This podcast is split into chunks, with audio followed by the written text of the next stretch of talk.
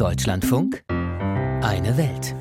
Sprachenpolitik ist auch Machtpolitik. Deshalb verwendet die chinesische Führung viel Energie darauf, Dialekte und Minderheitensprachen im Land zurückzudrängen.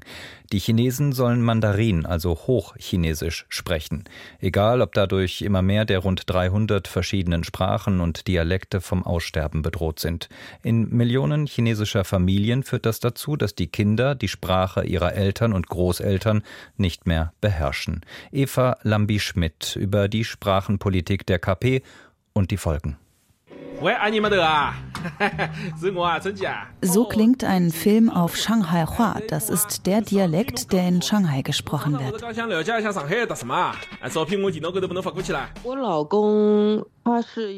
Mein Mann gestaltet kurze Filme. Er hat immer darauf bestanden, sie auf Shanghai-Dialekt zu vertonen. Ich unterrichte jetzt Shanghai-Dialekt an unserer Sprachschule. Er hat mich dazu inspiriert. Dass immer weniger junge Leute den Dialekt sprechen können, findet die Shanghaierin Zhang Chunling sehr schade. Vielleicht glauben Sie es nicht, aber ich fühle mich, als wäre mein Herz gebrochen. Es ist, als wäre mir etwas weggenommen worden. Was kann ich für Shanghai tun? Das Einzige, was ich machen kann, ist, den Leuten Shanghai-Dialekt beizubringen. Seit einigen Jahren leitet die 45-Jährige mit ihrem Mann zusammen ein Tonstudio mit integrierter Sprachschule für Interessierte. Sie unterrichten und sie vertonen Filme auf Shanghai-Dialekt, damit mehr Menschen den Dialekt hören und vielleicht auch lernen wollen. In vielen Regionen Chinas können immer weniger Kinder noch die Sprache oder den Dialekt ihrer Eltern oder Großeltern richtig sprechen. 上海的学校是不教上海话的。der Shanghai-Dialekt wird den Kindern in der Schule nicht beigebracht. Früher war das noch anders. Da kamen die Lehrer aus Shanghai selbst. Sie haben während des Unterrichts das hochchinesische Mandarin gesprochen und ansonsten Shanghai-Dialekt. Aber die Kinder von heute dürfen in der Schule keinen Dialekt sprechen, nur Hochchinesisch. 不允许讲上海话， 只只能讲普通话。In China gibt es etwa 300 unterschiedliche Sprachen und Dialekte, die teilweise von Dutzenden Millionen Menschen gesprochen werden. Manche drohen zu verschwinden. Viele Sprachen und Dialekte sind Formen des Chinesischen und sind mit dem Hochchinesischen verwandt, so auch der Shanghai-Dialekt. Es gibt aber auch Sprachen in China, die ganz andere Wurzeln haben, zum Beispiel Uigurisch, eine Turksprache, die vor allem im nordwestchinesischen Landesteil Xinjiang gesprochen wird, und Mongolisch, das im Chinesischen chinesischen Landesteil Innere Mongolei gesprochen wird. Doch die Vielfalt an Dialekten und Sprachen wird in China immer mehr vom Hochchinesischen verdrängt.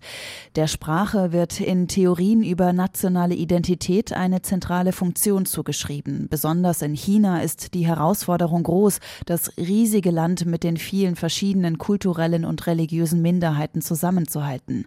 Dies war in der jahrhundertelangen Geschichte Chinas bereits in der chinesischen Kaiserzeit eine Herausforderung, und sie stellt sich auch heute der kommunistischen Partei und Staats- und Parteichef Xi Jinping. Alle 56 ethnischen Gruppen Chinas sollen eng zusammenhalten, wie die Kerne eines Granatapfels. So stellt Xi Jinping sich sein Land und Volk vor, wie die vielen roten, von Fruchtfleisch umhüllten Kerne eines Granatapfels, die zwar einzeln lose nebeneinander liegen, aber durch eine Schale eben auch eine einheitliche Sprache zusammengehalten werden. Sie sollen gemeinsame Anstrengungen unternehmen und mit voller Kraft voranschreiten. Dann wird alles gut. Nationale Identität, das ist eines der Schlüsselthemen der Kommunistischen Partei.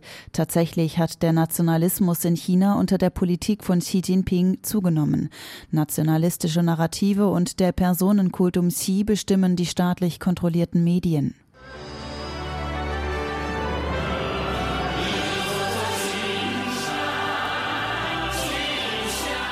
Im Staatsfernsehen werden bei offiziellen Veranstaltungen wie der Neujahrsgala oft gemeinsame Gesänge und Tänze von verschiedenen Minderheiten gezeigt. Sie sollen die Vielfalt an Kulturen in China zeigen, wie sie harmonisch zusammenleben. Doch die Realität hört sich so an. In der inneren Mongolei gab es wegen der chinesischen Bildungspolitik im Jahr 2020 Proteste. Die Menschen befürchteten, dass ihre Sprache verschwindet, wenn die Kinder sehr früh schon nur in Mandarin unterrichtet werden. In den Minderheitenregionen Tibet und Xinjiang werden nach Angaben von Menschenrechtlern Kinder teilweise im Kindergartenalter von ihren Eltern getrennt und auf staatliche Internate geschickt, in denen sie Hochchinesisch lernen sollen.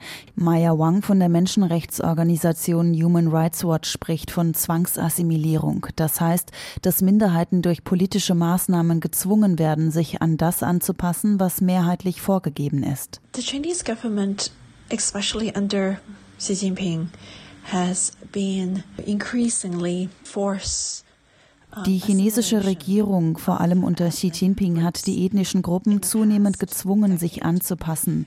In den vergangenen zehn Jahren haben die Menschen, die als am weitesten von der Mehrheitskultur der Han-Chinesen entfernt gelten, am meisten darunter gelitten, nämlich die Uiguren und die Tibeter sowie andere Gruppen wie die Mongolen und die Huis, und zwar auf unterschiedliche Weise.